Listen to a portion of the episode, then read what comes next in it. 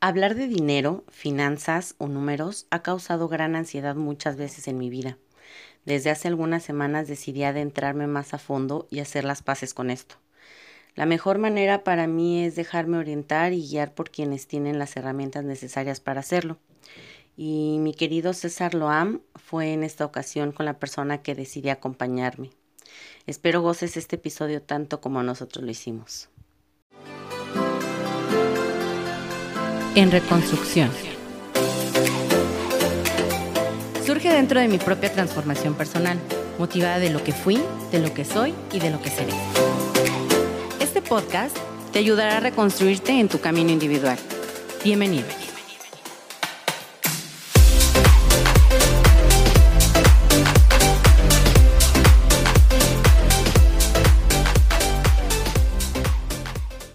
¿Cómo estás, Cesarito? Ay, corriendo, con mucho trabajo, qué bueno, pero aquí andamos corriendo, así que a darle, a darle. Bendito Dios, bendito Dios. Pues bueno, dándote ya la bienvenida y, te voy a decir a ciencia cierta por qué te quería aquí. Yo sé que ya llevas muchos años en esto, siendo asesor financiero y realmente yo suelo tener por ahí muchas broncas con, la cuestión monetaria, o sea, soy la más gastalona, César. Soy la que me gusta un anillo, me lo compro. Me gusta, quiero una nieve, me la compro. Quiero todo. Soy la más compradora compulsiva. Pero la verdad es que sí es algo que, que sí es un, un punto que me cuesta un poco de trabajo y que quiero arreglarlo ya en mi vida, por favor. De hecho, desde cuando puse ahí en mis historias que quiero un libro de finanzas y quiero echarme un clavado más a eso, porque está muy interesante, o sea, se me hace algo súper interesante cuando sabes manejar tu dinero, cuando sabes fluirlo, pero también como decir, a ver, a ver, a ver, hoy no me voy a comprar esto porque requiero hacer otras cosas, ¿no? Entonces, bueno, vámonos desde el principio y creo que mi primer pregunta para mí sería, ¿cuál es tu función como asesor financiero? O sea, ¿cómo, cómo nos ayudas tú a, tener un mejor manejo de nuestro dinero? Ok. Bueno, eh, tal vez a lo que muchas de las personas creen o puede decir que en sí yo vivo de esto, obviamente además de tratar de asesorar a las personas, eh, tengo mi ganancia por la venta de planes de inversión de fondos de ahorro y también de la otra parte que manejo que es en cuestión de seguros. Eh, pero realmente, ¿qué creo o qué hago con todo esto? ¿Qué función podría tener? Que creo que podríamos ser una mejor sociedad si la gente tuviera más conciencia o, o sea más consciente de lo que es ganar dinero, cómo administrarlo cómo poder crecer económicamente y también la forma de saber gastarlo. Eh, hay algo que siempre dicen, no, y oye, es que nosotros somos un país tercermundista y pues es que los salarios siempre están mal y el gobierno siempre se lleva y se roba el dinero y todo eso. Digo, ok, pero entonces, ¿por qué para eso sí tenemos esa mentalidad de tercer mundo y donde el gobierno nos está jodiendo, por así decirlo? Pero queremos tener artículos de primer mundo, como un celular, un iPhone de 30 mil pesos que mucha gente ahí sí no le piensa para gastarlo. cosméticos de primer mundo que vienen a lo mejor de Europa o de Estados Unidos de marca super guau y ahí sí no nos duele para estar gastando, ¿no? Y hablo como que en ciertos clichés, ¿no? De que la mujer gasta más en cosméticos, de que los hombres gastan más en eh, cosas de auto, artículos o en bebida, ¿no? A veces, eh, ¿qué, bueno, mi intención con mi trabajo es poder hacer que las personas puedan administrar mejor su dinero. Y aunque efectivamente gano de esto, la intención va más allá. Creo mucho de que si nosotros podemos eh, saber eh, hacer una administración de nuestros ingresos, de nuestros egresos, de ser conscientes en cómo gastamos, pues podemos crecer nuestra calidad de vida. Hay muchas personas que afuera de su casa tienen un auto de 350 mil pesos, pero tienen una casa que no pueden arreglar una ventana o que no pueden arreglar su recámara porque pues no tienen ese dinero. ¿sí? O hay muchas personas que tienen un saldo de, un celular de 10 mil pesos, pero no pueden, no tienen dinero para ponerle saldo y entonces están a las caídas de internet. Entonces, es esa como que incongruencia, ¿no? Y es el tratar de que la gente sepa de que podemos mejorar nuestra calidad de vida. De que, y, mejorar nuestra calidad, calidad de vida no significa que tener los últimos artículos eh, más costosos o últimos modelos o salirnos de viaje a las Europas y gastarnos 100 mil pesos en un viaje. No, mejorar nuestra calidad de vida es no estar preocupados por estar esperando a conseguir el dinero para salir de deudas o para poder pagar una urgencia médica o para poder crecer y mejorar nuestro patrimonio, que eso es más. Ok, y, por ejemplo, ahorita que hablas, eh, que tocas este tema, que, o sea, puedes darnos algunos tips, o bueno, a mí, a mí en lo personal, algunos tips como para decir, eh, ¿sabes qué? Yo creo que puedes empezar a trabajar así con tu dinero o puedes empezar, no sé, algo que, que, que se puede utilizar para, para empezar. Pues mira, lo primero... Para empezar a ser consciente. Exactamente, eso es lo primero. Ser consciente de cuánto ganamos cuál es nuestra realidad, eh, cuánto percibimos de dinero y cuánto podemos gastar. Eh, suponiendo, no sé, eh, y ahorita estoy nada más haciendo así como que al aire, una persona que gana 10 mil pesos mensuales, entonces tiene que ser realista de que con esos 10 mil pesos mensuales pues tiene que vivir, tiene a lo mejor que pagar renta, servicios, este, su transporte, su alimentación y ya después saber que hay otras cosas eh, que podemos gastar siempre y cuando cubramos, cubramos lo esencial, ¿no? Lo primero es ser conscientes de cuánto ganamos y cuánto podemos gastar. Y lo segundo, ser o tener prioridades. ¿Cómo es posible que gastes en un celular cuando no tienes a lo mejor arreglada tu casa o cuando tu casa se está cayendo porque ya está, eh, tiene una parte de humedad, ¿no? Entonces, ese tipo de cosas. Y también creo que la cultura del mexicano, de que nos han enseñado es de que, ay, sí, vive el día, eh, se disfruta más viviendo al día, mañana las cosas proveerán, y si hablamos de religión, esto de que, ay, es que Dios va a proveer y que mañana todo se va a solucionar y etcétera, ¿no? Claro. Y también eso de que tenemos, de que dicen muchas personas, es que pues, ¿para qué, para qué crecer tanto si de todos modos no voy a morir? O sea, ¿por qué? Porque lo vemos como que muy individuales. Y imagínate, vivimos ahorita en la ciudad de San Luis Potosí, ¿sale? Que es donde yo te conozco y donde voy a, voy a hacer como que un énfasis a algo. Hace mucho tiempo, el profesor Jongitud Barrios quería poner un parque, que es el Parque Tangamanga ahorita en la actualidad. En ese tiempo, nadie quería hacerlo porque decían, es un desperdicio de terreno, en ese lugar podemos construir edificios, casas, colonias, lo podemos fraccionar. Al día de hoy, el Parque Tangamanga es uno de los parques naturales más grandes a nivel república, que da ahora sí la posibilidad para que vivan mucha vegetación, para que vivan muchos animalitos y para que muchas personas se vayan a recrear. Si esta persona hubiera tenido una idea mediocre de que no pudiera hacer ese parque, pues ahorita, después de que 40, 50 años no hubiéramos tenido el parque que ahorita tenemos, ni la idea de poder hacer otros parques iguales en la ciudad. Claro. Y es eso. Eh, yo creo que a veces nos falta como tener la visión de tratar de mejorar nuestra calidad de vida y la calidad de vida de nuestros hijos. Por ejemplo, para todos aquellos que quieran tener hijos, o si no quieren tener hijos, pues por lo menos para que no se preocupen en el futuro. Entonces es eso. Después de que concientizamos cuánto ganamos, pues tener prioridades de qué es lo más importante que tenemos que gastar ahorita, ¿sí? En mi caso, pues yo diría, ¿sabes qué? Prefiero tener mil veces, no sé, un lugar en donde poder dormir sin la necesidad de, que si llegase a pasar algo, estar buscando, que a lo mejor tener un coche de lujo último año que luego, luego de que lo sacas de la agencia se va a depreciar. ¿Sí? Ese tipo de cosas sería lo más importante. Después de ser conscientes, ¿qué sigue?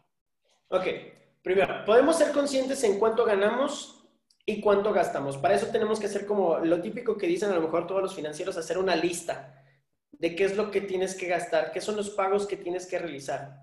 Y de ahí es donde viene la palabra de priorizar. ¿Qué vamos a priorizar primero lo que necesitamos para vivir? ¿Qué? Nuestra vivienda, si pagas renta o no pagas renta. servicios. ¿Qué necesitamos? Luz, agua, gas, posiblemente.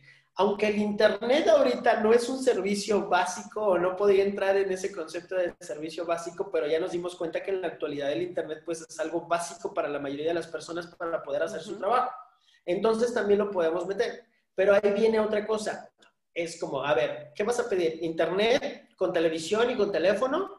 o nada más internet. Entonces ahí ya vas a priorizar. Obviamente el internet te sale más barato que hacer todo el paquete completo de con televisión de 300 canales que nada más terminas viendo el mismo canal, el mismo programa y que ya está en YouTube.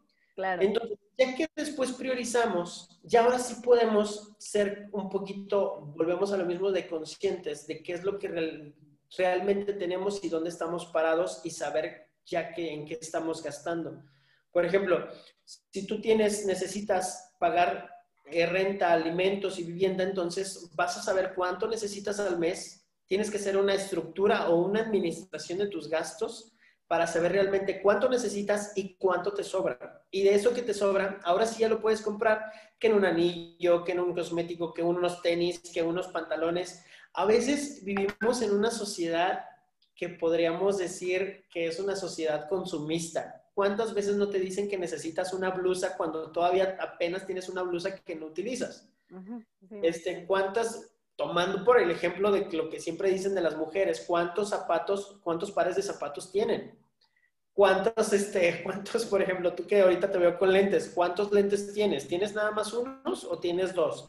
O a lo mejor tienes unos de un color y luego tienes otros.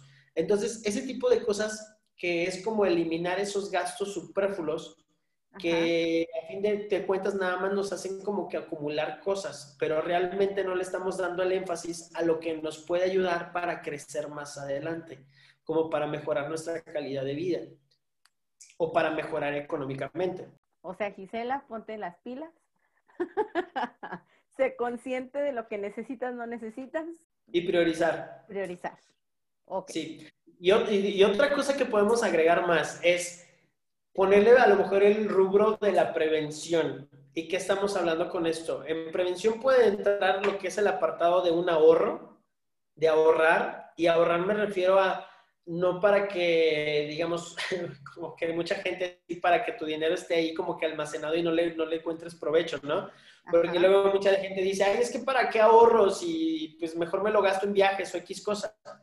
Pero ¿para qué te va a funcionar un ahorro? Para que cuando tengas algún problema, para que cuando surja una pandemia como lo que estamos sufriendo y que muchos de los, trabajos se perdieron, que muchas personas tuvieron que dejar de trabajar, a otros les redujeron el salario, para eso te va a funcionar el ahorro. ¿Para qué te va a funcionar un ahorro? Para que si mañana llegas a tener un accidente o llegas a tener un problema, pues puedas salir adelante sin la necesidad de endeudarte. Claro.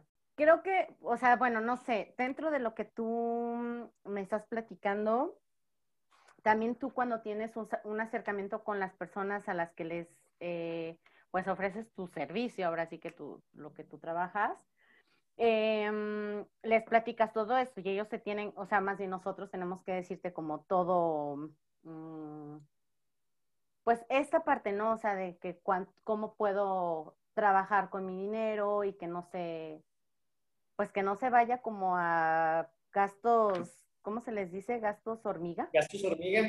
Que son los peores de la vida. Pues es como, eh, como no sé, ya te voy a poner el ejemplo más sencillo que es también de donde yo aprendí mucho, que fueron de mis papás, ¿sale? A ver. Eh, te voy a platicar la historia de un niño que nació y vivía en una casa de un piso en donde tenía que compartir su habitación con su hermana porque era lo único que había.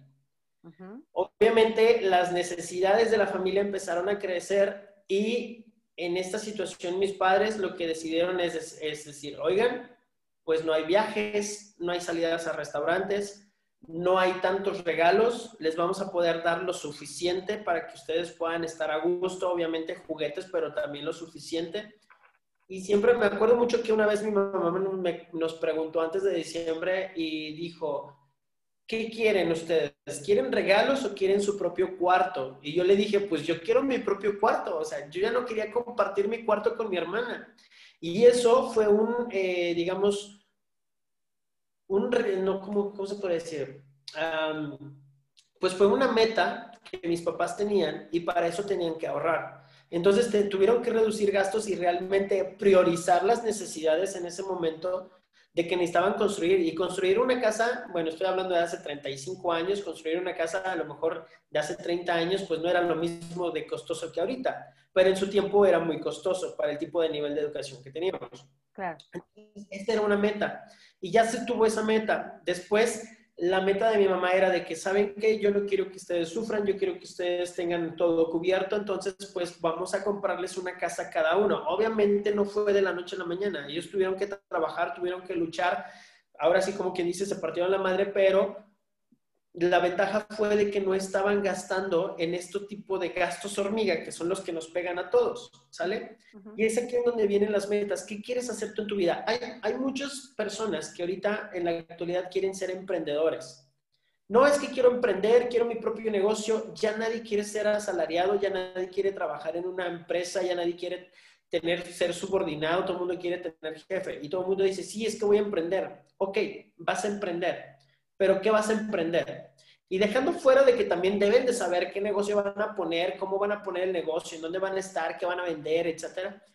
Siempre es, necesitas dinero. Lamentablemente en este mundo necesitamos dinero para arrancar. Digo, a ver, no sé, Gisela, ¿qué, ¿qué se te ocurre que sea el negocio más fácil tú para poder emprender, por así decirlo?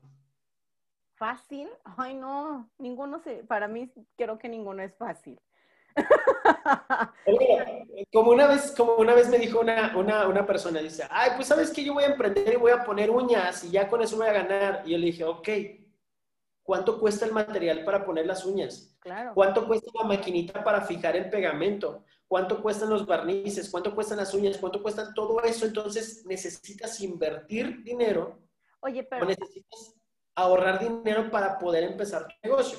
Otra persona que diga, tengo una super duda de eso. O sea, yo la verdad es que sí, eh, entiendo completamente lo que me estás diciendo. La verdad es que sí, mi respuesta fue eh, muy honesta. O sea, yo para mí, cada mm, emprendimiento o cada cosa que se, que se piense en emprender, sí considero que se necesita dinero. Y aparte, es, sí es muy difícil. O sea, cualquier, cualquier este, cosa a la que te quieras dedicar, no porque, uy, no vas a poder y no sé, no, no, no, no, no. Claro que se puede y querer es poder y todo esto lo, yo es mi mentalidad, ¿no?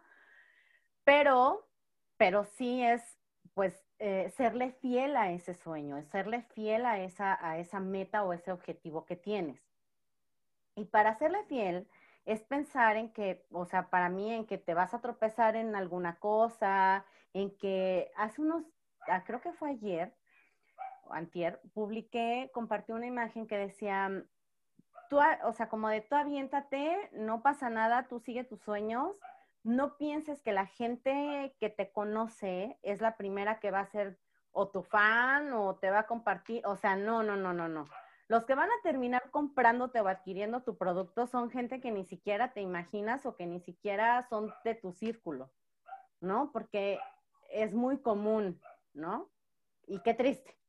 Eh, qué triste porque pues se supone, bueno, no, no voy a hacer suposiciones, pero bueno, ya no voy a entrar más en detalle. El chiste es que, eh, o sea, es como de no te des por vencido, o sea, siempre va a haber alguien que crea en, en ti, en tu trabajo o en lo que, o, o que necesita eh, lo que tú vas a, ofrecer, ¿no? Entonces, mmm, creo que mi pregunta más a fondo es, ¿qué pasa si yo quiero invertir con 10 pesos? O sea, no se puede de plano. O sea, exageré los 10 pesos, pero eh, es, o sea, con poquito no se puede. Sí, y fíjate que, algo también que, tenemos es de que no sabemos, o bueno, no existe la cultura de la información o de la educación financiera. Cuando alguien habla de ahorrar o invertir, ¿qué es lo primero que piensa? Ay, voy a ir al banco. ¿Y qué es lo segundo que piensa? Se van a robar mi dinero. ¿Sí? O, mi o, mucha gente que tiene la creencia de que no, no metas el dinero en el banco porque se va a devaluar y vas a perderlo todo si llega a haber una crisis. Y es que, y ese es el problema que también tenemos y es algo que eh, volviendo a tu pregunta del principio, ¿qué, qué, ¿qué, hago en mi trabajo de asesorar? Pues es esto, enseñar a las personas sobre términos que no nos han enseñado toda la vida. Porque aunque teníamos la, la, cooperativa escolar en la primaria, en donde te ponían a vender dulcecitos, a ti nada más te decían, vende dulcecitos, pero no te enseñaban cuánto costaban esos dulces, no te enseñaban en cuánto los ibas a vender, cuál era la ganancia y qué iban a hacer con esa ganancia que por lo regular eran el día del niño, el día de la madre, etcétera, ¿no? Ahora, sí se puede invertir desde 10 pesos, pero hay diferentes lugares y diferentes instrumentos y no es lo mismo para todas las personas. Aquí lo que hacemos, por ejemplo, un asesor financiero lo que hace es ver cuáles son los, cuál es el perfil de la persona que quiere ahorrar o que quiere invertir para saber en dónde ponerlo. Ya, por ejemplo, en el banco puedes tener tu dinero, ese es un ahorro, pero no está trabajando y tu dinero está ahí estancado es muy diferente un ahorro a lo que es la inversión. El ahorro solamente es acumulación de dinero y si lo metemos en el banco, el banco lo va a proteger, por así decirlo. Pero invertir es poner, eh, hablando en, económicamente o hablando monetariamente, invertir es poner a trabajar tu dinero. Es decir, que ese dinero que tienes ahí te va a estar dando, te va a estar generando rendimientos. ¿Sale? Es como, no sé, un ejemplo de un árbol y volvemos a lo mismo, para poder invertir pues necesitas ahorrar y para ahorrar pues necesitas generar ingresos y para generar ingresos pues no tienes que gastar, ¿sale? Como un ejemplo de un, de un arbolito, imagínate que queremos poner un limonero. ¿Qué quieres hacer tú? Limón, eh, bueno, tú quieres hacer limonada o quieres, necesitas limones para usarlo en diferentes productos. Pero para obtener un limonero, primero necesitas la semilla. Tienes que plantar la semilla, tienes que regar la semilla, y tienes que dejar que madure ese tallo para que salgan los primeros follajes y después salgan los frutos que son los limones. Si tú dejas de regar ese árbol, pues entonces no va, no va a producir frutos, nunca, se va a secar, ¿sale? Y si cuando esté el tronco, digamos que esté creciendo el tallo, lo cortas, pues de igual forma no vas a dejar que crezca, tienes que dejar que madure. Y hay muchas veces que ahorita eh, las personas quieren invertir, pero no tienen con qué invertir o no saben con qué invertir. Entonces, para eso necesitamos trabajar, necesitamos generar dinero. Y la única forma de generar dinero es con un trabajo, ¿sí? A menos que seas millonario y te den un millón de pesos y digan ponlo a trabajar, ¿sí? Que tu papá te diga, aquí te va un millón de pesos, pon a trabajarlo. Pero si no, necesitamos, necesitamos trabajar.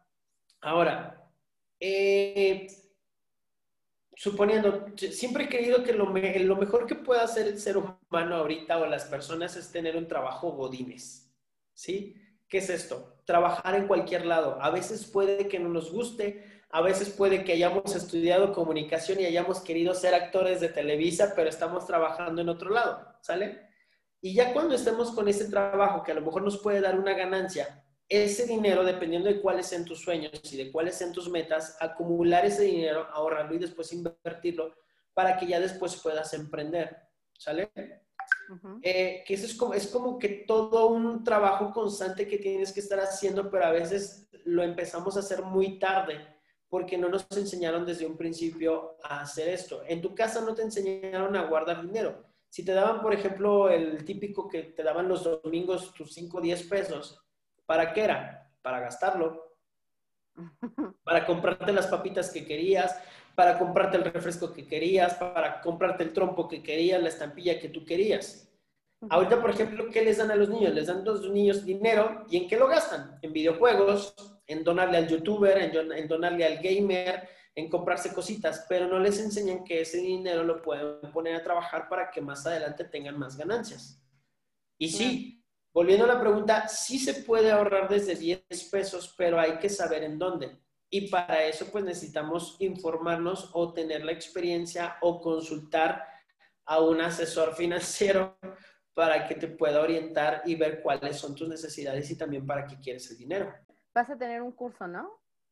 Sí, voy a estar hablando más adelante sobre esto, lo de finanzas para emprendedores Y de hecho la intención del curso no es darles números de que si metes tanto te vas a dar tanto y vas a tener este tanto de rendimiento y vas a este al tasa del no sé qué y flujo y no. La idea de la plática es entender esto, que para poder emprender pues necesitamos primero un capital, ¿sale? Y ese capital, ese dinero, ese mundo que te va a ayudar a impulsar tu negocio, pues hay que saber trabajarlo. Y lo mismo, lo mismo, hablando en, este, en esto que voy a hablar, lo mismo que te decía de saber eh, tener nuestra administración de ingresos y egresos, lo mismo tenemos que hacer con un negocio. Y vuelvo con lo mismo de las uñas, ¿sale? Suponiendo que todo el material de las uñas de una persona que quiera poner uñas costó dos mil pesos. Y ella pone uñas y resultó que al final tenía tres mil pesos. De esos tres mil pesos no todo es ganancia tiene que reponer los dos mil pesos, que es el material que, compró y realmente mil pesos es su ganancia. ¿Sale? De esos mil pesos que ganó, lo ideal sería que dejara unos 200 pesos ahí guardaditos para cuando no tenga trabajo, para cuando no, se no tenga que poner uñas o algo por el estilo, y de eso pueda salir un poquito adelante.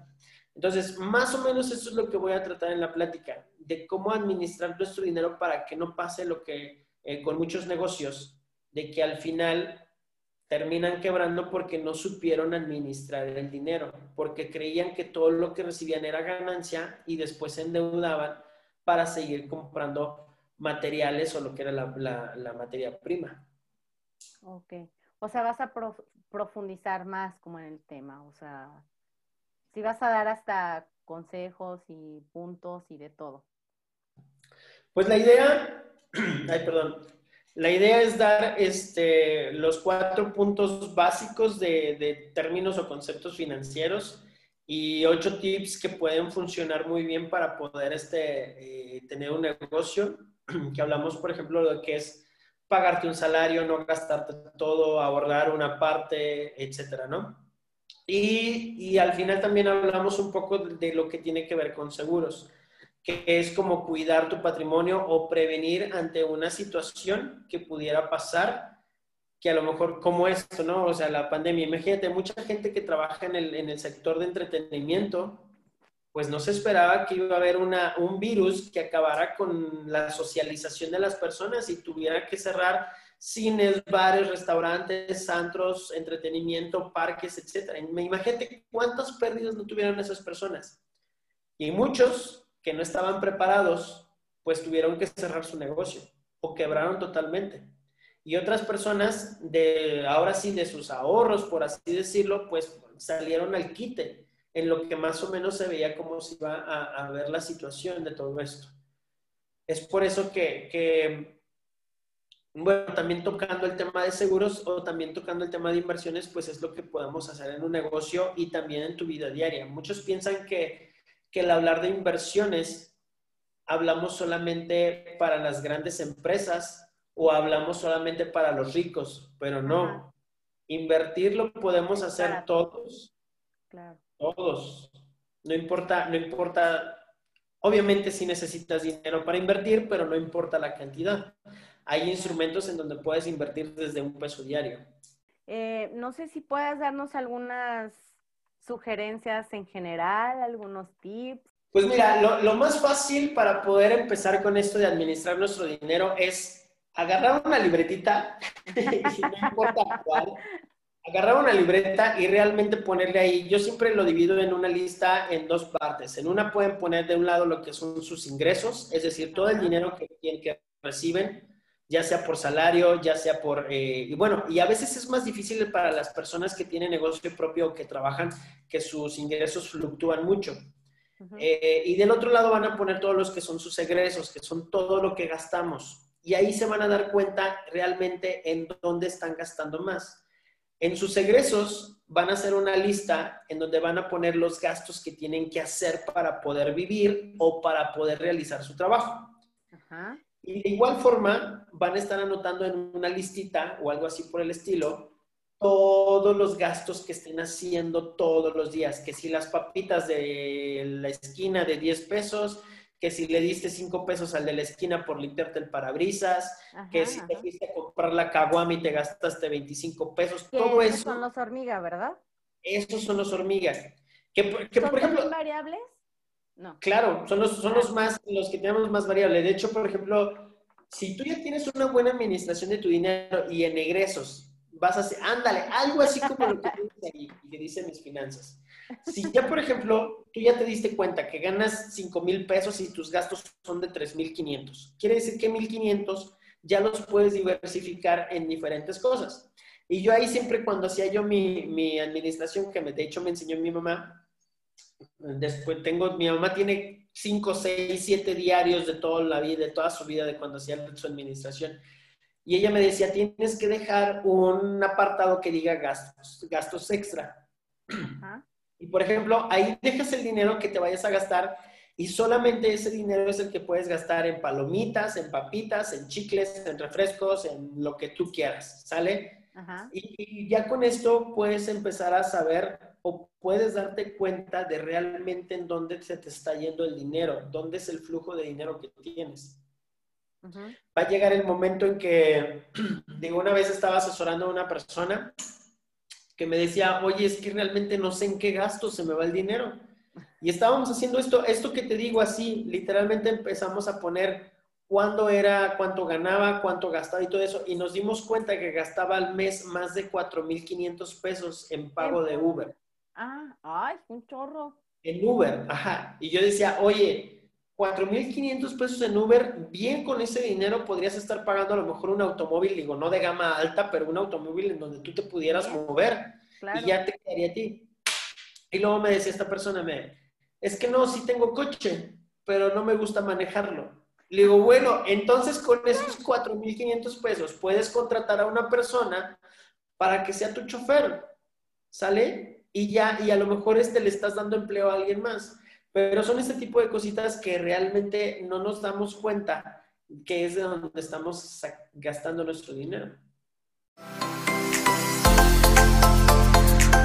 Sígueme en Instagram como en-reconstrucción y en Facebook como en reconstrucción.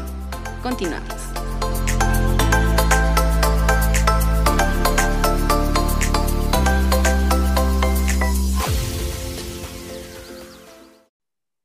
Cuéntanos otra historia sí.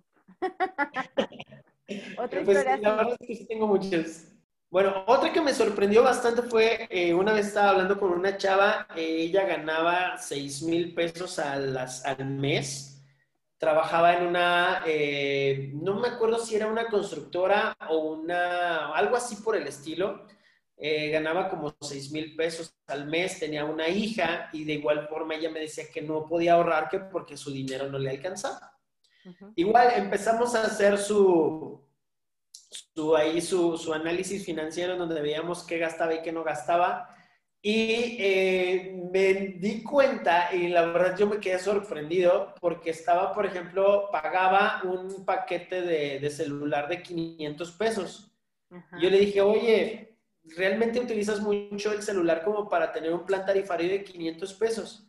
Me dice, no, pues en el trabajo no lo uso, pero cuando salgo a comer, pues no sé, me pongo a ver YouTube. O, entonces, literalmente se gastaba mucho lo que era el Internet, ¿no?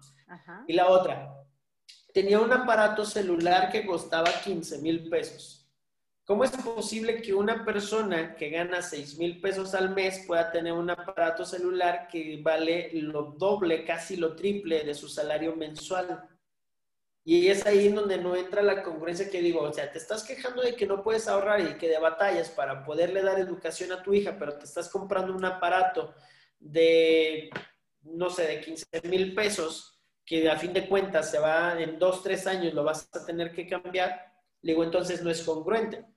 Todavía si tú me dijeras, ¿sabes qué? Gano 60 mil pesos al mes y me voy a comprar un aparato de 20 mil pesos, pues bueno, gana 60 mil. Pero ese es ahí el problema. Y otra, otra, y es, y es eso lo que nos pasa, que no tenemos como que esa cultura. Hace mucho tiempo cuando estaba en un grupo, en una asociación civil que íbamos a las afueras de la ciudad a entregar este como dulces y despensas por, por diciembre, estas fechas decembrinas, a las comunidades que estaban afuera de San Luis. Llegamos allá por donde está la cañada de Lobo, que es más o menos más arribita de la feria. Y me acuerdo que íbamos a las casas. Las casas, no te miento, las casas tenían piso de cemento, tenían este, a veces techo de lámina o techo de cemento y otras partes de lámina, tenían pues sillones muy raquíticos, por así decirlo, pero entrabas a la sala y tenían en su librero, lo primero que veías era un modular, era un, así un modular que, que, bocinas, tenían dos bocinas arriba, cuatro bocinas abajo, y yo decía, oye, digo, no tienen para comer, pero sí tienen para comprar un, un modular. ¿Y aquí qué pasa? ¿Tú cómo crees que pagaron ese estéreo? ¿De contado? No, en pagos chiquitos. Exactamente.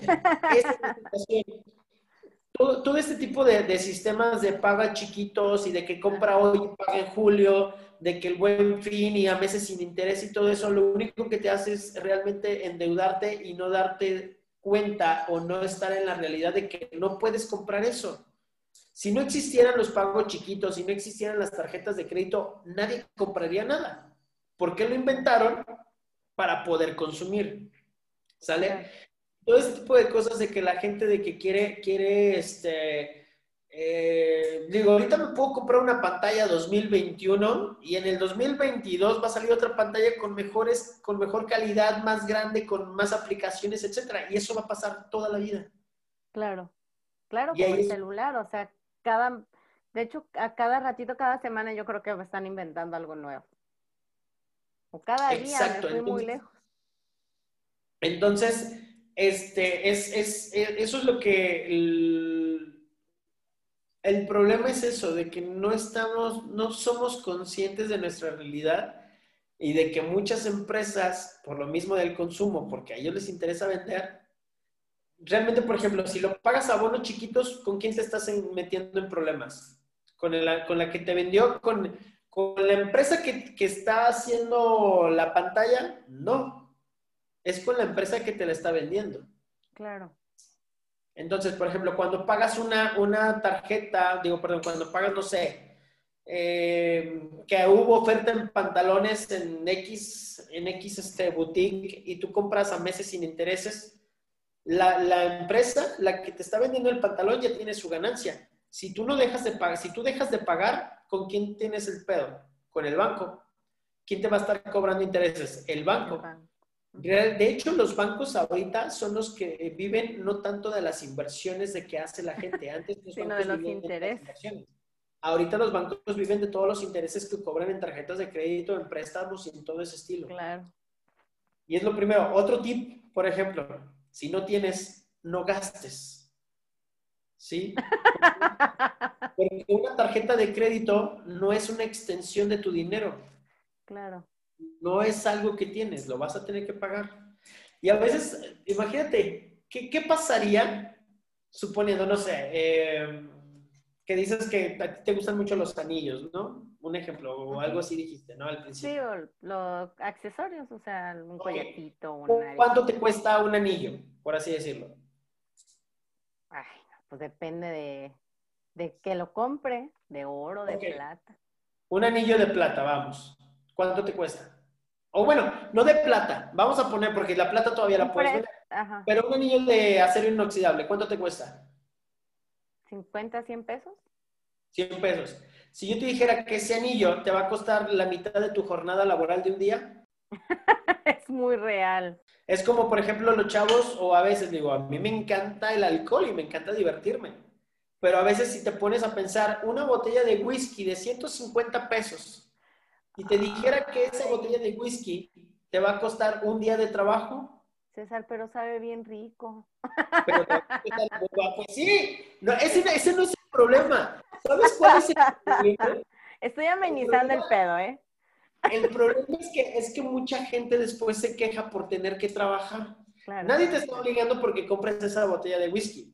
Nadie te está diciendo que el whisky es súper rico y que te tienes que empedar para socializarte y para poder tener una vida social y wow, y buenas historias, ¿sale? No estás tomando esa decisión. Entonces, como tal, pues entonces tienes que trabajar más. Hay mucha gente que, por ejemplo, dice, ay, no, es que gano bien poquito, ¿y qué haces? No, pues trabajo en un aparador, en un negocio donde nada más van dos personas al día. Uy, wow. ¿Sí? Entonces, es ahí como que la incongruencia de que a veces queremos ganar mucho dinero y otra de que las cosas están muy caras. Y, y es eso. Una ida, ¿te gusta el cine? Me encanta el cine. ¿Cuánto gastas en una ida al cine tú solita?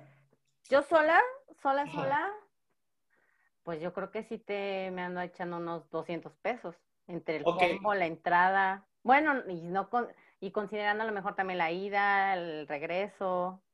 No, no más, como 300. ¿Cómo cuánto? ¿Unos 300? Sí. Ok. Si yo te dijera que vas a trabajar tres días de tu vida para poder ir una vez al cine. ya cambian las cosas, ¿no? Sí. Ya se ponen a pensar. ¿Cuántos pares de zapatos tienes? Ya los he estado sacando, ya he estado solamente con los que me pongo. Ok, pero bueno, ¿cuánto te cuesta un par de zapatos?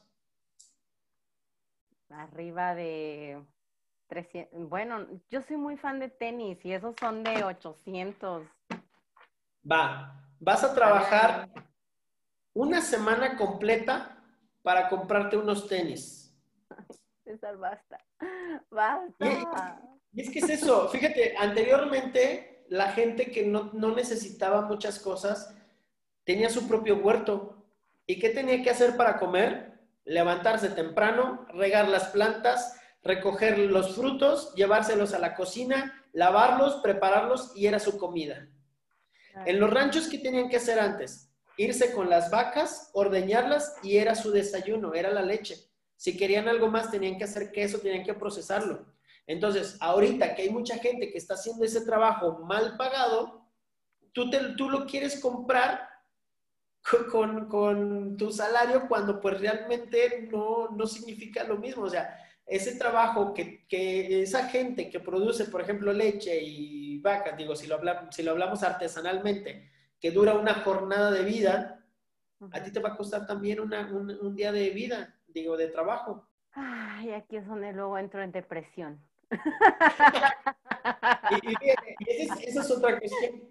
Para que no entremos en depresión, pues entonces no gastemos de más. Hay que saber qué nos puede, qué nos ayuda a priorizar, digo, a, tener prioridad en nuestros gastos. Y otro, otro tip u otra cosa, muchas de las personas que sufren depresión ahorita, que tienen problemas de ansiedad, que tienen problemas psicológicos y que a veces terminan en suicidio, hablando sobre ese tema, es por deudas por deudas que adquirimos por estar en una sociedad tan avanzada y consumista que estamos nosotros adquiriendo tanto, tanto, tanto, tanto, pero realmente no lo llegamos a necesitar. Ahorita que estás platicando de eso, ya hasta se me quitó la risa, porque luego mi risa es de chingaquedito, pero sí me da risa, o sea, porque me proyecto, de repente cuando estoy escuchando mis capítulos de podcast, digo, ¿por qué me reí de eso? Pues porque me proyecto, porque me llega la pedrada, ¿no? O de nervios. Pero ahorita que, que, platicas esto, ya como muy en serio, pues el 2020 a mí, para mí fue muy rudo en cuestión económica, ¿no? y voy a, quiero compartir esto porque la verdad es que creo que mi podcast pues se ha basado mucho en, en, en mi propia experiencia.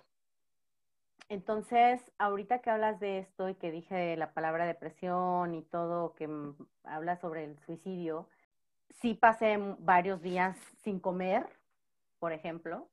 Eh, sí, sí estuvo muy caótico.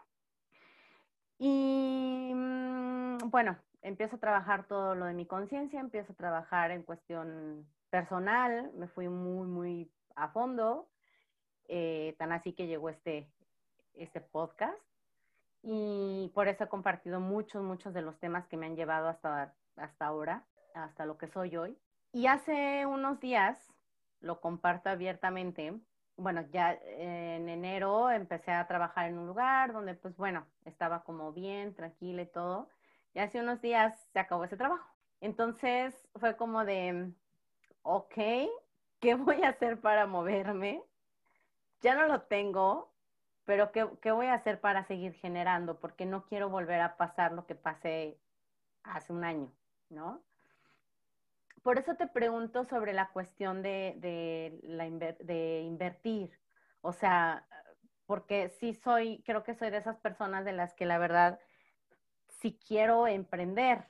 O sea, sí soy, sí, sí, sí considero que soy una persona que quiere emprender y que le nace esta parte. Pero ¿cómo hacerlo con tu liquidación, César? Porque no quiero volver a morir de hambre. O sea, no.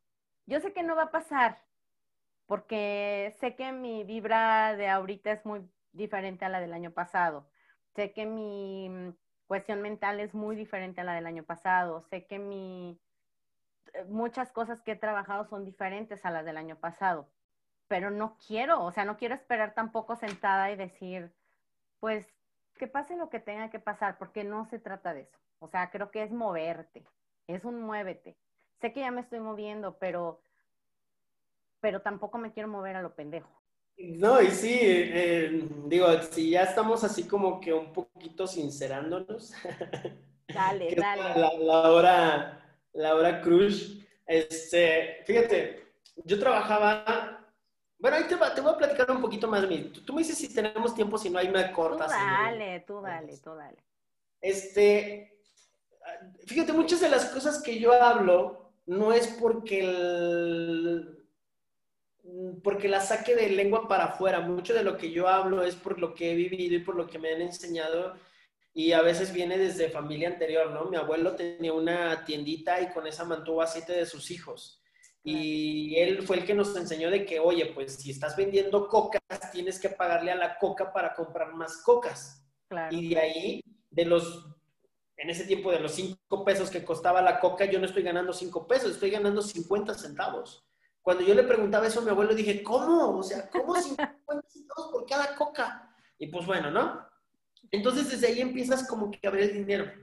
A mí me gustó siempre el dinero. A los, creo que siete años, empecé a, colorear y vendía los A mí también siempre me ha gustado, César.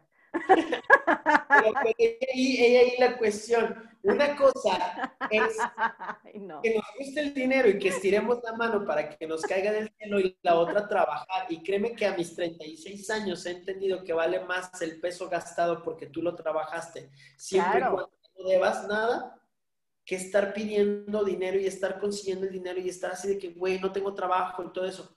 Como tú dices, el 2020 la pandemia nos cambió la vida a muchos. Bueno, eso espero, porque hay mucha gente que la ve y que sigue igual, que digo, bueno, no sé, tiene que abrirse un punto y venir el, el diablo y son sacar. Haz algo con tu vida. Eh, bueno, y te decía, yo estudié comunicación. Mi, mi, idea, yo trabajaba en medios cuando tenía 17 años, ¿sale? Me pagaban nada, pero para mí era mi trabajo, ¿sale?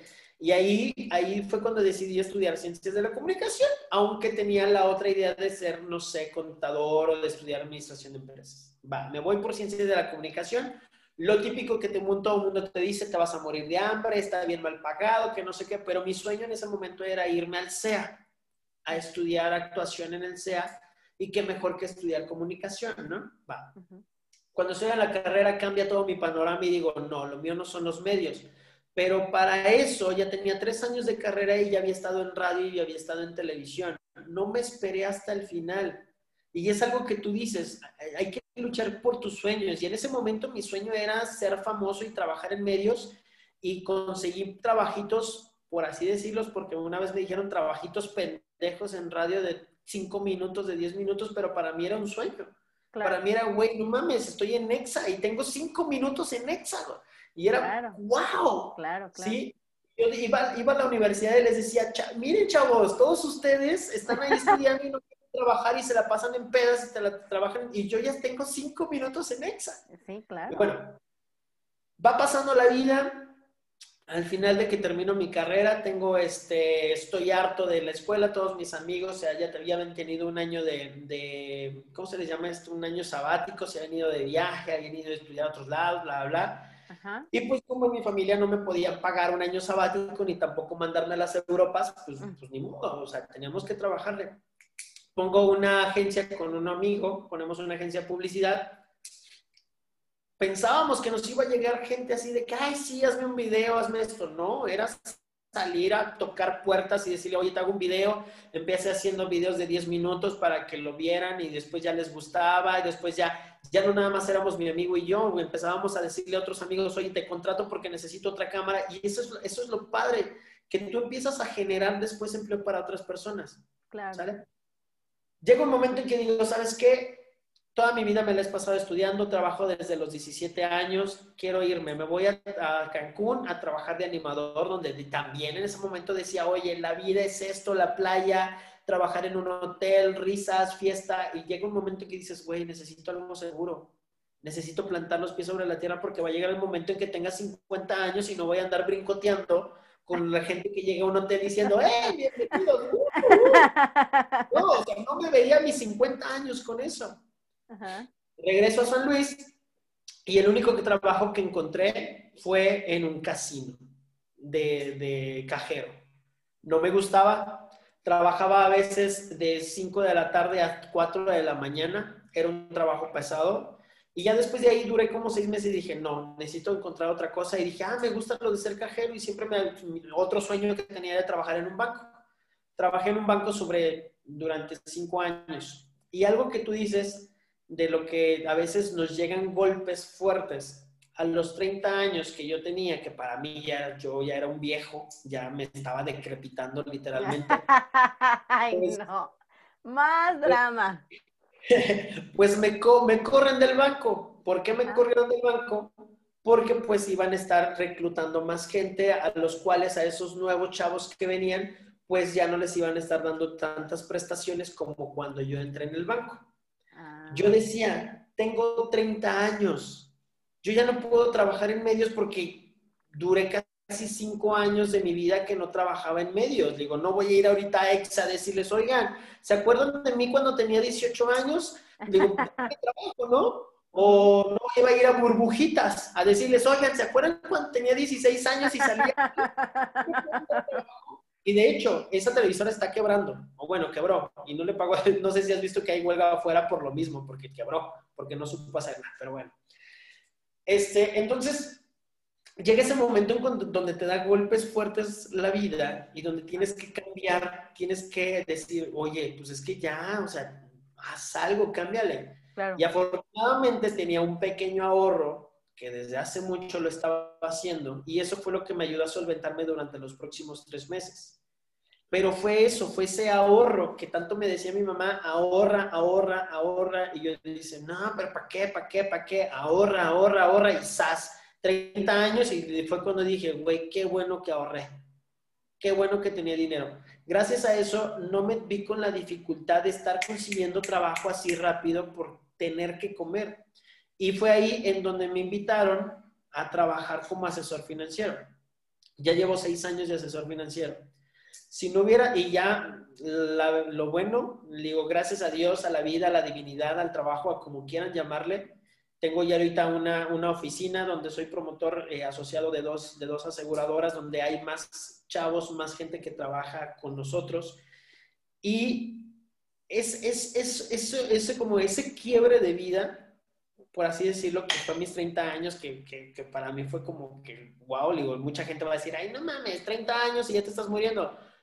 ¿Quién sabe? A mucha gente le pasa a los 30, a otros a los 40, a otros a los 20. No, no, no minimicemos cómo se sienten las personas en, en estas circunstancias. Claro. Pero fue esto, fue, fue ese, ese, ese, hablando financieramente, ese ahorro fue el que me dio la posibilidad de poder cambiar de giro, de dedicarme a esto que hago ahorita y esa es la posibilidad que te da todo esto. Y es como, ¿de ¿cómo empezar? Pues desde cero. No hay de otra. Empezar desde abajo. Digo, hay mucha gente que tiene muchas ideas para emprender, pero lamentablemente necesitamos capital. Una vez puse en Facebook un post de, de, los trabajos que he tenido y mucha gente me dice, güey, no mames, nunca había pensado que habías hecho todo eso. Pero ahí te va. Trabajé en una farmacia a los 16 años. Trabajé de cargador en Abastos a los 17 años.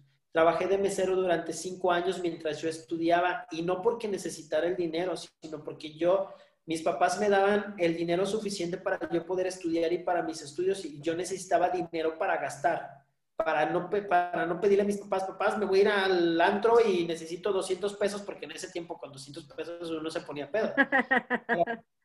pero ya, yo, ya, ya, era mi dinero y yo me lo gastaba como yo quisiera, ¿sale?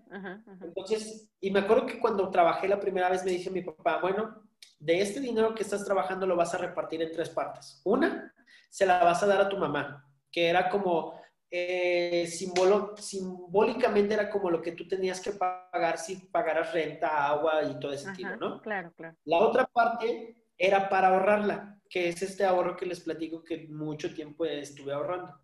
Y la otra era para gastármelo yo, en lo que quisiera. Desde ahí, fíjate, desde ahí fue cuando empecé a administrar mi dinero y por eso como que tengo esta tendencia de dedicarme a lo que hago. Y eso es... que, Hay muchas personas que ven... Bueno, perdón que te interrumpa. Has mencionado muchísimo en esta plática a papá y a mamá, donde de cierta manera te enseñaron como esto, ¿no? Este, este, mm, pues este, esta conciencia de, de tu dinero.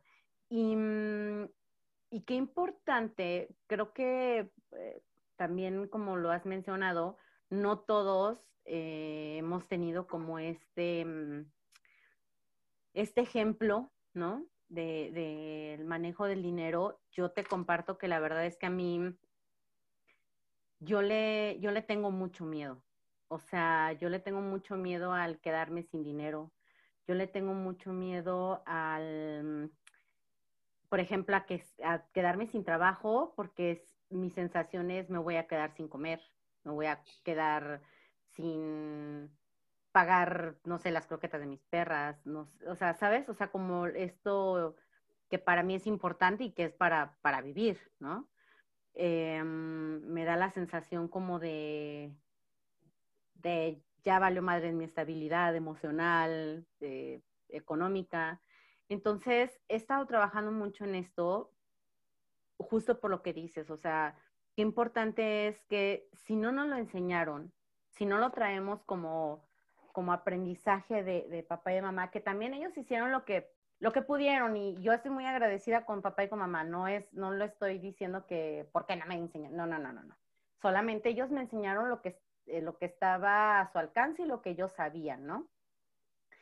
Pero, por ejemplo, también mencionaste ahorita de qué importante es también que si queremos ser papá, mamá, o, ya son papá y mamá, pues que apliquemos esto primero con nosotros para que en un momento también lo podamos aplicar con ellos y que, que, que estemos creando un mejor hábito, ¿no? Para, para las generaciones que vienen. Entonces, yo sí te comparto de todo corazón y comparto esto. O sea, a mí, a mí sí me causa mucha sensación. Lo he platicado con las personas más allegadas a mí, con mis amigos, y les digo, a mí la verdad es que sí, la cuestión del dinero me, hijo, lo económico, el, todo eso me, sí me causa una sensación de angustia. Por eso es que te, te había estado como buscando mucho o he estado buscando mucho como esto de leer algo de finanzas o saber más sobre emprendedores o saber más sobre, ¿sabes? Porque creo que mm, sí tengo algo que trabajar por ahí, la verdad. Mira, pues lo más importante es de que ya tienes la iniciativa, ¿sale?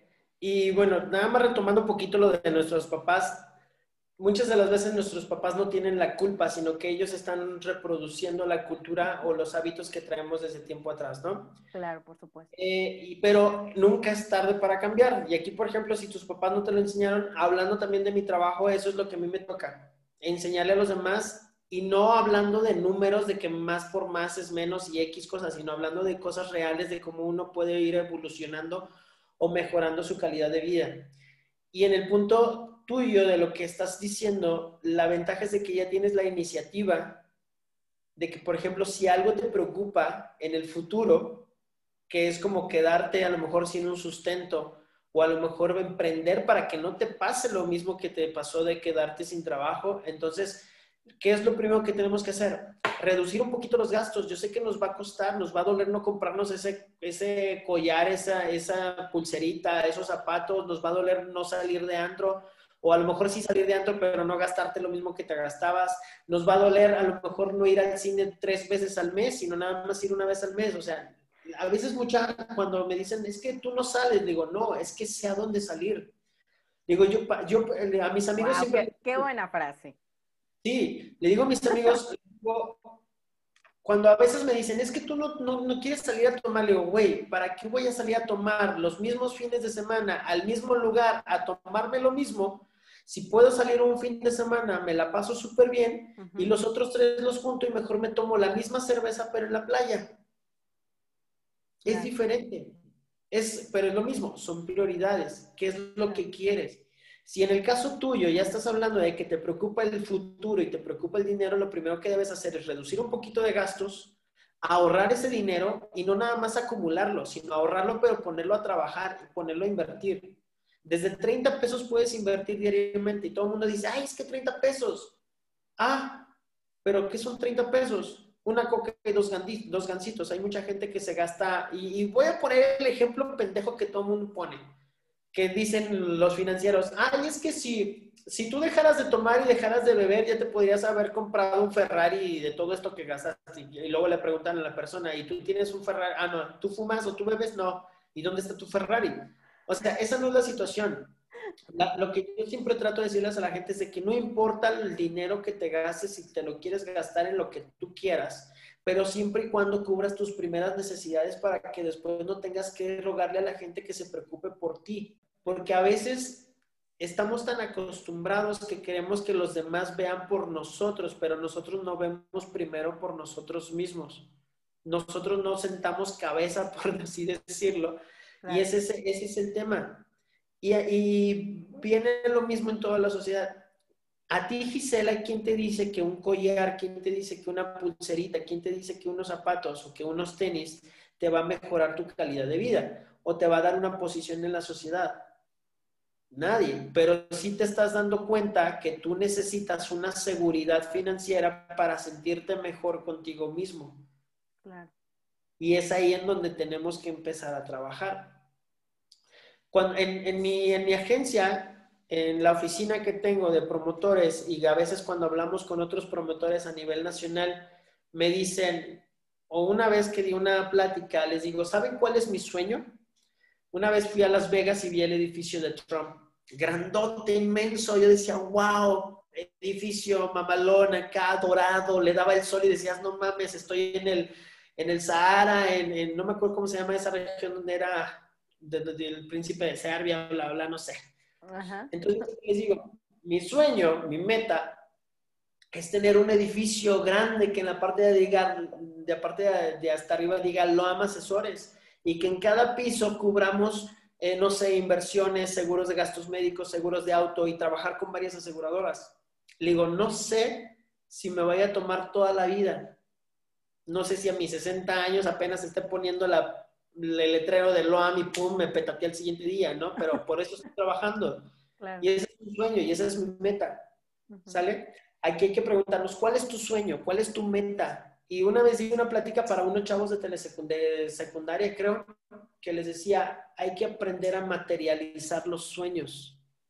Y no para que se cumplan, porque también es muy trillado eso de que todos los sueños se cumplen. No, no es cierto. A veces hay sueños que no se cumplen pero durante todo el recorrido de que quisiste que se cumplieran esos sueños, encontraste otras metas, encontraste otros motivos para poder crecer o para poder crear. Desde que yo vi tu podcast, tú me dijiste una vez, dice, ay, no, pero es que no tengo muchas cosas, no, no, este, no, estoy empezando con lo que tengo. Primero, empezaste. Segundo, vas a ir creciendo. Las me he dado cuenta que los primeros podcasts le metiste algo y después les vas metiendo más y después les vas metiendo más y a lo mejor después te vas a comprar un micrófono o tienes la idea de comprarte un micrófono o a lo mejor después te vas a comprar un programa que edite videos y, la, y así se empieza. Y esos pequeños sueños tienes que materializarlos. ¿Cuánto te cuesta un micrófono? No, pues que 500 pesos uno más o menos y 3 mil pesos el mamalón pues bueno, me voy a comprar ahorita el de 500 pesos, pero mi tirada es comprarme el mamalón y después ese de 500 pesos se lo vendo a alguien, se lo revendo o se lo regalo a alguien o X cosa. Claro. Tengo un amigo que hace stream de videojuegos en directos.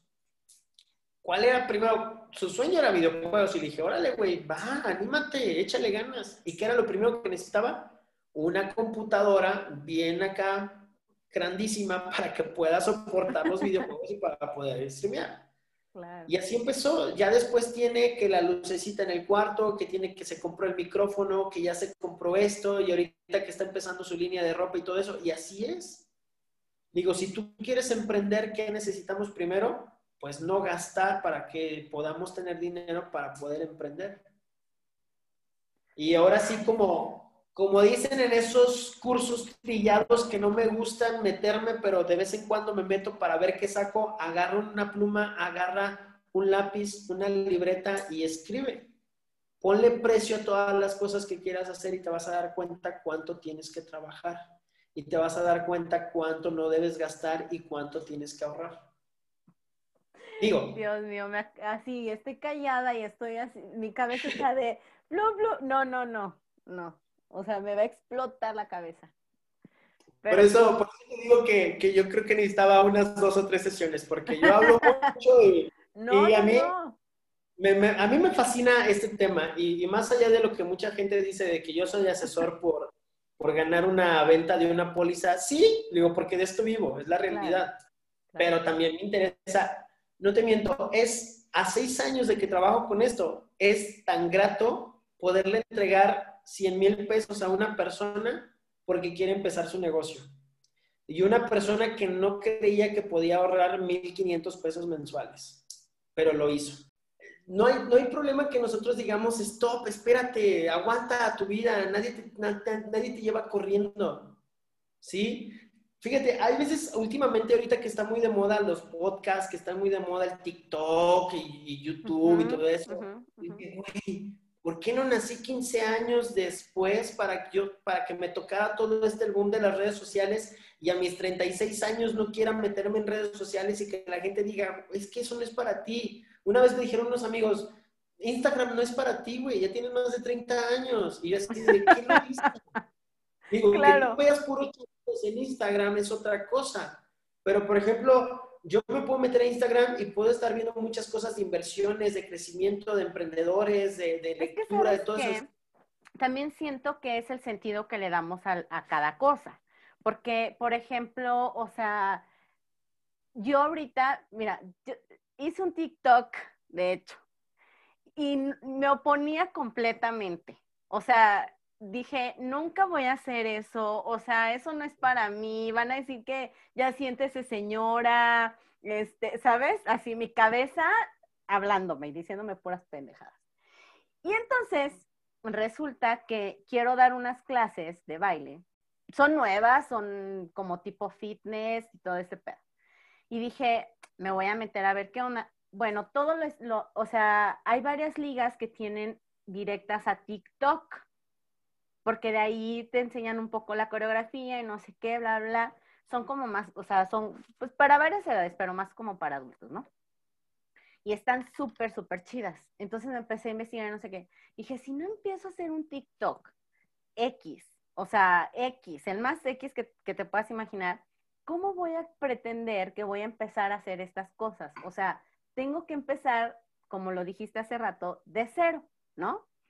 Hice un TikTok y el primero que me, eh, me echó carrilla fue un amigo que cuando empezó hace un año mucho lo de TikTok, me dijo, vas a terminar haciendo uno. Y le dije, por supuesto que no, jamás voy a hacer uno. Bueno, hace rato que lo subí, literalmente fue el primero que me escribió y me dijo, te lo dije. No, bueno, ya, yo ya no me acordaba que había tenido esta plática con él y me cagaba de risa. Pero, o sea, es esto, es como empezar, empezar, ¿no? Hay que saber también, creo que empezar y decir, no pasa nada, aviéntate al ruedo. Del podcast, igual, yo decía, pero ya hay un chorro de podcast que tienen más seguidores que yo, que obviamente que yo, ¿quién me va a escuchar? O sea, mi mamá, mi papá. Pero hablando de eso, es que también es algo, es algo raro. Por ejemplo, yo te, yo te podría decir, oye, ¿sabes qué? Hay muchos agentes de seguro. Sí, sí, o sí. te podría decir, oye, ¿sabes qué? Hay muchos este, influencers de ahorita de, de moda, por ejemplo, Morris Dick, eh, este, este Farito, la, la, que hablan de finanzas. Y yo me digo, oye, yo soy uno más. O también tú puedes decir, oye, pues es que también podemos decir, sabes que hay muchos dentistas, hay muchos doctores, hay muchos Fíjate. hay muchos maestros, hay mucho de todo ya. Eh, que eso es algo también uno, digo, uno que tiene como que la fama y de hecho subí una, una, publicación hace tiempo cuando estaba en televisión que puse, tal vez en mi vida pasada fui famoso y ahorita nada más quedan los rezagos. Sí, sí, la vi, sí, la vi. una vez platicando con, con, compañeros ahí del trabajo, les dije, es que miren, esto y esto y esto y esto, y les platiqué una idea que apenas para mí era como que la idea original, súper mamaloncísima, y me a ver una, un podcast y digo, güey, es que está diciendo lo mismo que yo. Y ahorita, por ejemplo, hablando de, de, de libros que puedes leer, me, me, mira, me rehusaba a leer este libro, El inversionista de enfrente. Ajá. Es de Morris me rehusaba a leerlo porque yo dije, ay, es el mismo güey paletoso que quiere ser influencer y que, y que realmente no influencia nada. Pero ya después lo seguí porque yo lo conocía a él porque seguía a Roberto Martínez, que también es otro influencer que sigo, que, que ahí sí me gusta mucho el, güey, que también tiene un podcast que se llama Creativo, que te recomiendo que lo escuches. Ok. Tiene un libro que se llama Creativo. Ah. No sabes cómo me ayudó esta.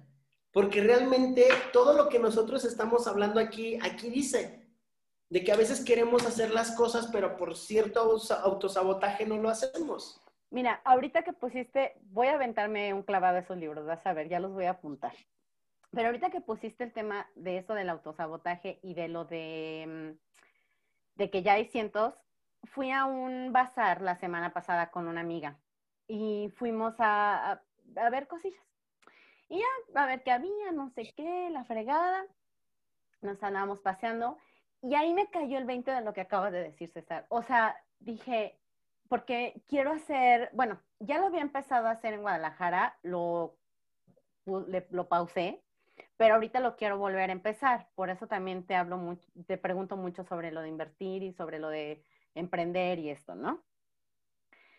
Eh, vi que, o sea, traigo mucho la idea de pintar unas macetitas y hacer varias cosas de, como de, de, arte que yo sé hacer, de puntillismo, de mandalas, de muchas cosas, ¿no? Que yo, que yo sé hacer y que me gusta hacer. Y eh, estábamos en el bazar y volteo con mi amiga y le digo, me acabo de dar cuenta, güey, del nivel de autosabotaje que tengo. Y me dice, ¿por qué? Dije, porque estoy viendo la, o sea, había como tres puestos, o sea, lo, puestecitos, ¿sí? De macetitas. Y le digo, porque volteé a ver las macetas y dije, ¿y por qué chingados pues, estoy pensando en hacer esto si ya hay quien lo hace? Y me dice, no mames, Gisela. Le digo, te lo juro que acabo de ver el nivel de autosabotaje que tengo. O sea, le dije a mi cabeza, cállate. O sea, es lo mismo que lo del podcast. Hay un chorro de gente que ya lo hace y, ya, y lo estás haciendo tú pero creo que ya es el nivel de conciencia que yo ya puedo, o sea, que ya me creo con una, un poquito más de capacidad de decir, cállate cabeza, aviéntate y hazlo. Y es que es, es eso, es, es, mira, te voy a hablar de, vamos a ejemplificar todo esto que estamos diciendo, ¿va? Ajá. Primero, estas son las, bueno, no sé, tu auditorio no va a poder ver, pero lo pueden buscar. Está como de Coda Gamer, está en Instagram y está en Facebook. Ahí, perdón por el gol, si me vas a cobrar, me cobras después. pero mira, estas son las playeras que, que estamos haciendo, porque yo también soy, ¿sale? Ajá, ajá. Hay muchos negocios ahorita que están haciendo sus playeras y que venden mucho, pero nosotros, pero digo, güey, pero nosotros es original es, es algo, digo, imagínate, que, imagínate que, que, cuidado con el perro hubiera dicho, no, es que para qué pasemos una marca si ya está Bershka, si ya está Sara, si ya está este, Springfield, si ya está Aeropostal, o sea, no manches, imagínate la, la señora de las gorditas de Morales de aquí de la esquina, si se hubiera puesto, no, es que para qué me pongo aquí a hacer gorditas y en la otra esquina hay gorditas, y al lado de mí hay gorditas, y enfrente hay gorditas, pues, pues no manches. O sea, ¿Sabes que en el mundo hay tanta infinidad de gente. ¿Sabes como que por eso también nunca he abierto mi academia de baile? Exactamente. Te lo juro, tengo años queriendo hacerlo y no lo hago. Pues es que es, que es eso, mira, hay, hay, de las cosas que hagamos siempre va a haber una persona que le guste lo que tú haces. Y como tú decías al principio, lamentablemente nuestros amigos y nuestros familiares a veces van a ser los que no sean nuestros clientes. Claro. Es por ley, no sé por qué, pero no importa. Digo, yo quería que mis primeros este, clientes en ahorro fueran mis amigos y mi familia, y no, creo que han sido de los últimos, y eso porque ya me vieron tan insistente en eso que dicen, ah, güey. Y hablando sobre eso, te voy a recomendar otro libro, se llama Roba como un artista. Ok. Este libro lo leí porque tú sabes que yo estuve en un show de teatro. de princesas. ¿Sale? Cuando lo hicimos, no creíamos que iba a durar. ¿Por qué? Porque ya había muchos shows de princesas en todo el país, en diferentes estados, hasta en México, bla, bla, bla. ¿Cuál era el toque? Que éramos hombres.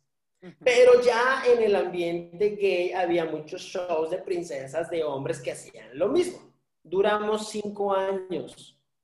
Y bueno, duramos, duramos, porque, porque ahorita estamos en pandemia y pues no podemos hacer nada, ¿sale? Este libro de Roba como un artista literalmente dice que todo en la vida ya está escrito, todo ya está hecho, los colores ya están inventados, la ropa ya está hecha, nada más que se está haciendo, se está haciendo modificaciones. Tú te aventaste con este podcast porque te gustaba y puede que a mucha gente le guste y puede que a mucha gente no le guste. Y así como tú dices, yo nunca había subido un reel a Instagram porque decía, ay, no manches, eso nada más es como para influencers que son modelos y que van a poner bailarse ahí como y se van a ver bien cool. Subí un reel a una de mis, de mis redes que es de Loam, Asesores, donde nada más tengo 488 seguidores y mi reel tuvo en un día, o bueno, menos de un día, 2.500 vistas. Y donde yo digo, ¿de dónde salió tanta gente? Y es ahí en donde te das cuenta que hay mucha gente que sí te ve, pero no te sigue. Y lamentablemente, pues ahorita lo que nos interesa pues, son los seguidores. Claro. Y es eso.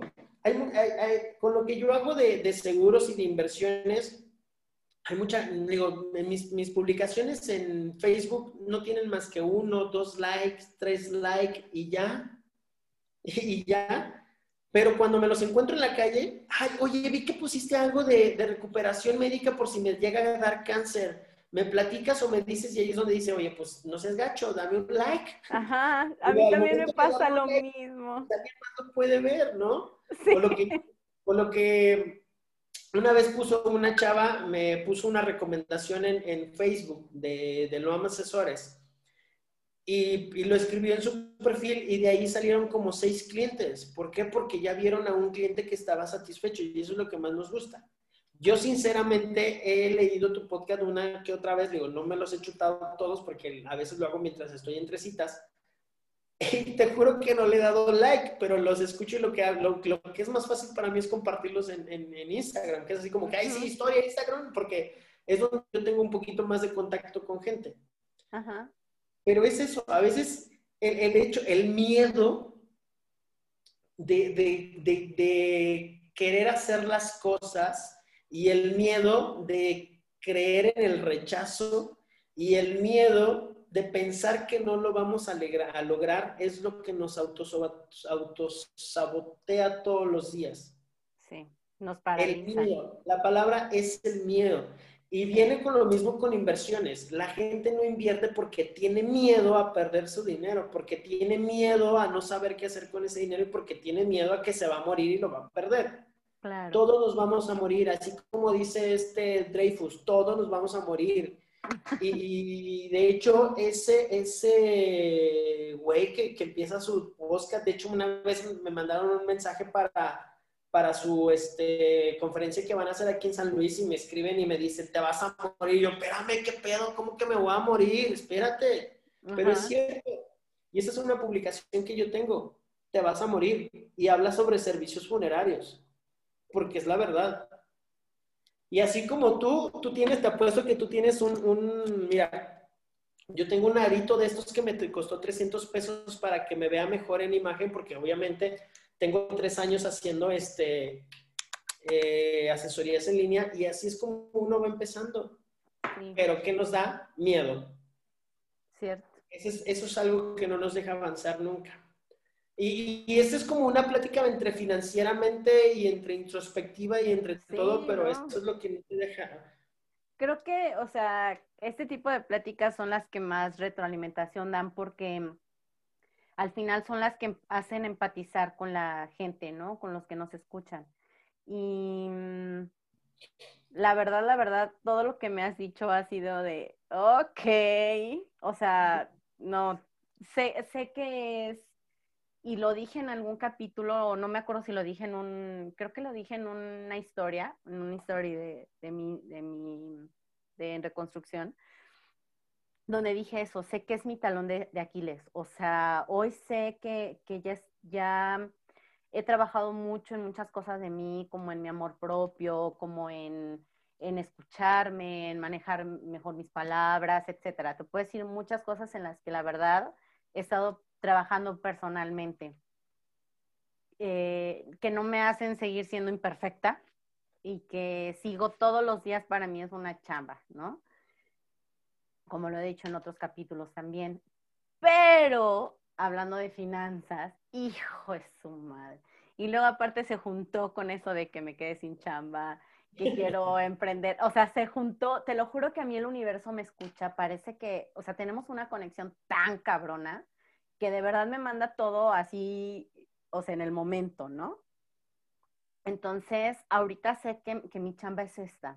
Eh, ya, trabajé algunas otras cosas previas que me han llevado a, tener más conciencia y que tú has utilizado mucho esa palabra en este capítulo y que me hace pensar en esto, en, ok, Gisela, sí, sigue la cuestión financiera, la cuestión económica, no le tengas miedo, no te autosabotees, no te pongas el pie, no estés procrastinando y chingale, ¿no?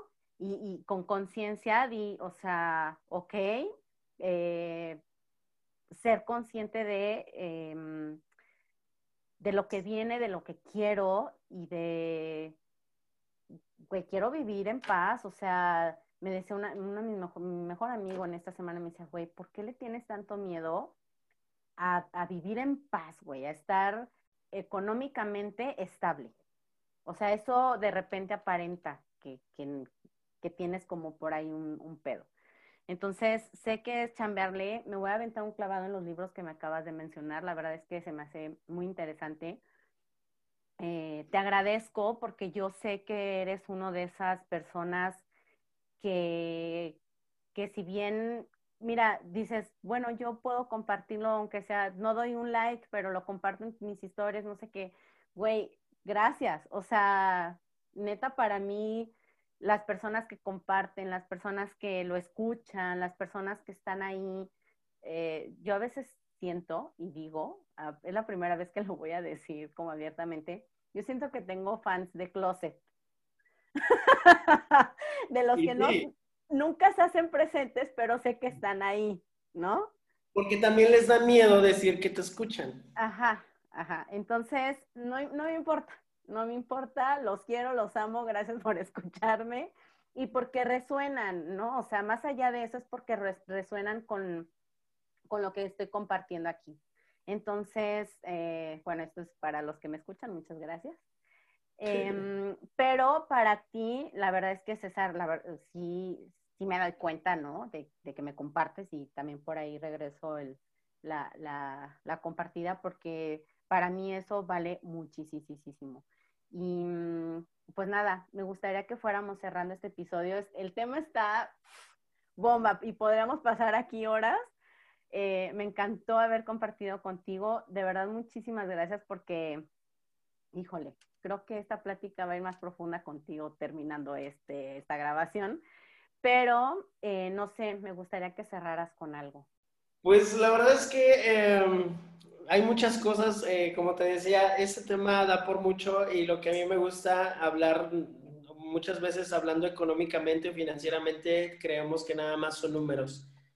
Y no, a mí me gusta hablar mucho con prácticos, con hechos reales, con experiencia y como lo platiqué hace mucho tiempo, eh, ya ahorita que todo el conocimiento está en las redes sociales y que podemos eh, ahora sí aprender con un clic buscándolo. Por ejemplo, si ustedes quieren saber cómo hacer una lista de ingresos y ingresos, lo pueden ver en Google, lo pueden buscar en YouTube, hay muchos videos de financieros, pero realmente eh, volvemos a lo mismo que estábamos hablando. Hay, hay, ciertas personas que la forma en cómo hablan o la forma en cómo dicen o la forma en cómo cuentan su experiencia en la vida real es en donde nos vamos identificando más.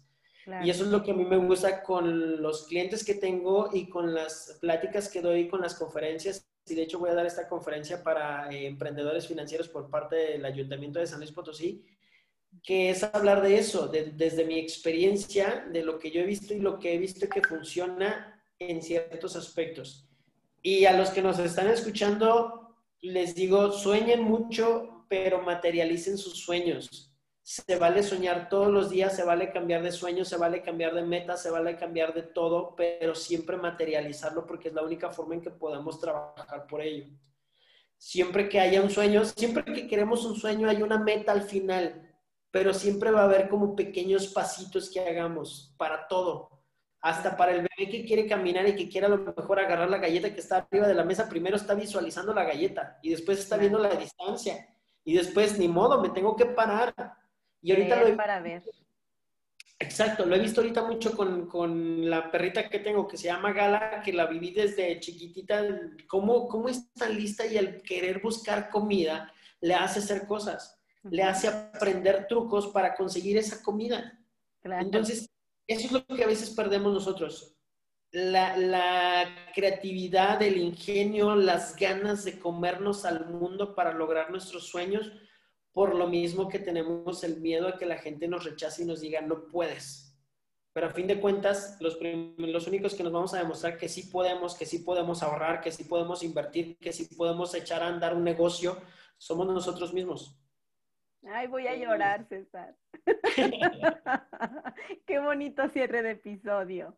No, hombre, y, créeme, cuando me quieras volver a invitar, a mí me gusta hablar mucho, me gusta compartir todo lo que he vivido y, como te dije, esos tres libros que he leído y he leído más libros, es, es como aprender.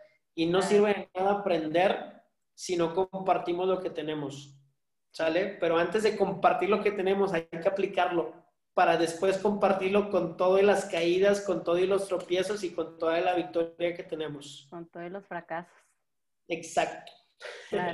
muy cierto. Muchas gracias, César.